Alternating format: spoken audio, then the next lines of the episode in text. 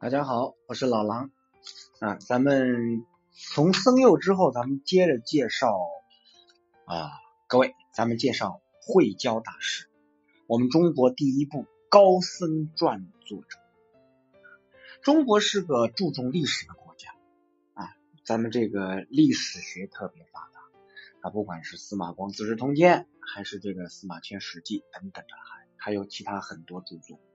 那么，中国从两汉至南北朝这数百年的时间里面，可以说高高僧辈出，颂扬先贤的德行义行也是非常非常的多，非常有利于佛教的发展。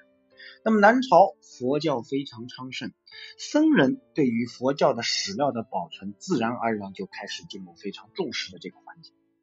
对于自古以来的僧人的行事啊、言谈举止、著录。非常的多。梁朝著名的佛教史学家慧教大师，便是这个在我们高僧的传编篆史上面具有开创性贡献的人啊。慧教大师，公元四九七年到公元五五四年，这个是我们浙江上虞人。出家之后，在浙江绍兴啊，当时是会稽嘉祥寺。那么。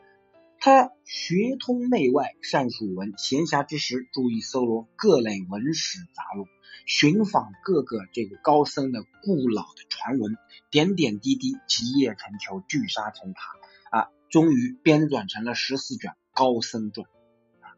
历史记载，他每当春夏时节啊，讲经说法，传经布道；那么到秋冬季节，他则专心于著作。啊，除了高僧传之外，还著有这个涅盘书、梵网经书等等。可惜这些个这个著作已经失传了。公元五五三年，为了躲避侯景之乱，我们慧教大师到了这个江西九江。第二年二月圆寂，享年五十八岁。慧教大师在中国佛教史上最主要的贡献就是他撰写了第一部高僧传。在会教之前，也有过一些这个僧传的著作，比如说梁宝畅的《明僧传》啊，梁宝畅的《比丘尼传》等等等等。但是这些著作或者是篇数一类，所涉的面不广、不宽、不全，或者是记录不全啊，繁简不当，或者是文体不足啊，混淆难求，那有点滥竽充数的感觉，也或者是偏重于名僧，知名的这些个。出家的比丘啊，那么真真正正的这个高档知识却没有过多的涉及。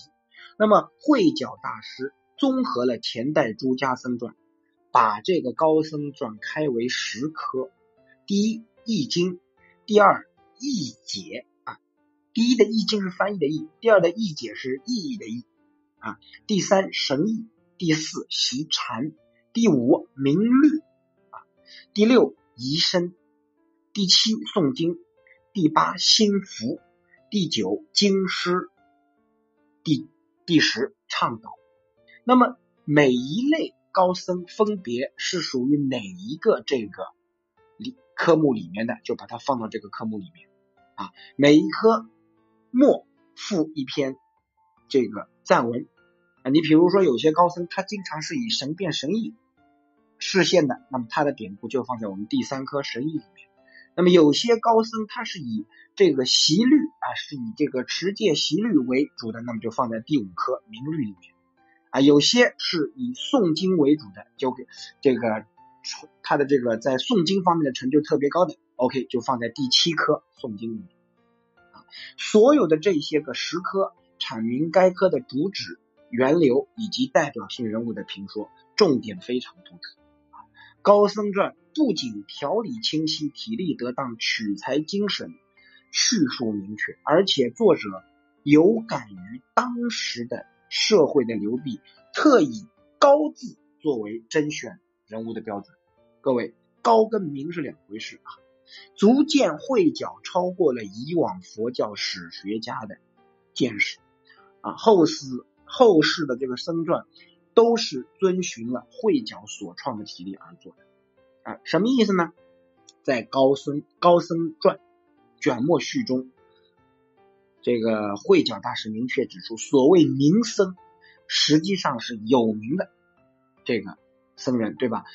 他有可能是为了迎俗、随俗、迎合，肆意张扬，但是其道德品行、修为可能是有所欠缺的。但是高僧啊，有可能他高蹈隐迹，不敢时髦，不阿谀奉承，攀附权贵，但他倒是真真正正有修学之士，但是并没有在世上有过大的名气，却实实在在是名副其实的高僧。所以，往往当时社会上出现一种流弊，叫高而不明，明而不高。啊，有学问、有水平、有修为的高僧，他社会名气、影响力并不大；而社会名气、影响力大的高僧，呃，这影响力大的这些个比丘，有可能他真真正正的修为水平并不高。啊，俗世经常有这种现象。各位啊，其实时至今日依然如此。所以，慧教大师取高高僧传，而不是名僧传。看似一字之差，却彰显出佛教史学家慧皎大师绰然的使得与他的高风亮节的风格这是我们慧教大师和高僧传。那么接下来呢，咱们再来说一说生死心切的谭鸾啊，昙花一现的谭，这个鸾凤的鸾啊，因为是我们净土中的大德。各位听众，宗教以解决生死为根本问题。以出轮回为根本问题，任何宗教呃不是，不好意思啊，我们佛教以出轮回证悟正果为根本问题，不是所有的宗教。任何宗教理论的研究，最终如果不能落实到生死的问题上面，它一定是空谈，是门外之言。那么对此，咱们南北朝时期北魏的谭鸾大师啊，他的故事就特别能说明这一点。谭鸾，公元四七六年到公元五四二年。啊，他是生于山西大同的雁门啊，因为他的家接近佛教圣地五台山，所以谭鸾法师打小就受到佛教文化的熏陶。十余岁的时候，登山游访，见闻各种佛教灵异圣迹啊，此处列举几千字，反正有各种感应，有各种示现给他，他于是非常感动，然后就出家了。出家之后，谭鸾勤奋好学。对于龙树菩萨一系的空宗理论以及佛性、佛意等特别有心得。后来又读了谭无称所翻译的大集经，感觉到此经词意深密，他没办法了解，哎，这这个太深了，不能理解。于是便试着去做一些注释，啊，去让大家更多的人来一起来这个分享。啊，来了解，来明白，但是行进到一半就得病了，只能暂时放下。后来他出门寻医，到了分州，啊，病好了，打算继续为这个大集经做注解，但是一想到生死无常，啊，想先求不死，于是，然后有了不死之身呢，他能有更充裕的时间研究佛法，传播佛法。那么当时南北朝，北方是北魏，南方呢是我们这个梁武帝萧衍南梁。当时南朝江南隐士陶弘景是专门精研长生不死的仙术的，名气非常大。于是谭鸾法师南下求法，通过这个梁朝官府的勘审之后，获准进入梁境。啊，梁武帝知道谭鸾素有学问，还特地与他探讨佛法，相谈甚欢。之后，谭鸾便到了句中的茅山，与陶弘景相见。陶以十卷仙经相授，生死心切。谭鸾得经便返北魏，啊，好好打算去修炼。结果回北魏的途中，途经洛阳，便遇到了天竺的高僧啊，菩提流支。咱们之前好像介绍过，于是就请教佛法中有没有长生不死的方法，能够胜过仙经。菩提流支闻言就斥他无知。于是就给他讲所谓的长生不死的虚妄和生死轮回的根本的道理，并且传授谭鸾法师观无量寿经一部。各位啊，观经是我们净土三经中的一部啊，告诉他这才是真真正正的大仙方，依此修行便能解脱生死苦厄。哎呀，一席话醍醐灌顶，使谭鸾如梦初醒，当下便将仙经烧毁，改修。佛家净土宗啊，谭鸾回到北魏以后，专专心研究净土法门，可以说自行化他，自利利他，影响不断的扩大。东魏孝敬帝称他为神鸾啊，敕筑并州大寺。嗯，故址应该是在太原，这个寺庙现在已经毁掉了。那么谭鸾晚年移住汾州北山石壁玄中寺，又到这个山西介休山灵山聚众念佛，带着大家一起念佛，弘扬弥陀净土的这个殊胜功德。那么追随他的信众非常多，当时被梁武帝尊为肉身菩萨。啊，在公元五四二年，谭鸾因疾入灭，视线灭度，念佛往生。世寿六十七岁，可以说谭鸾法师在行化过程中间还撰写了非常多的净土法门的文字，创说了很多理论，其中以自立、他立、易行、难行二说最具代表性啊。谭鸾认为，在五浊恶世的没有佛的时代，众生如众生如以自立求出生死。啊，以自己的修行，自己慢慢的去研究的方法，去脱离六道轮回，出生死，那犹如就是在这个路路上步行，漫漫长路，非常困难，非常艰苦，而且障碍重重，这个是什么？难行道。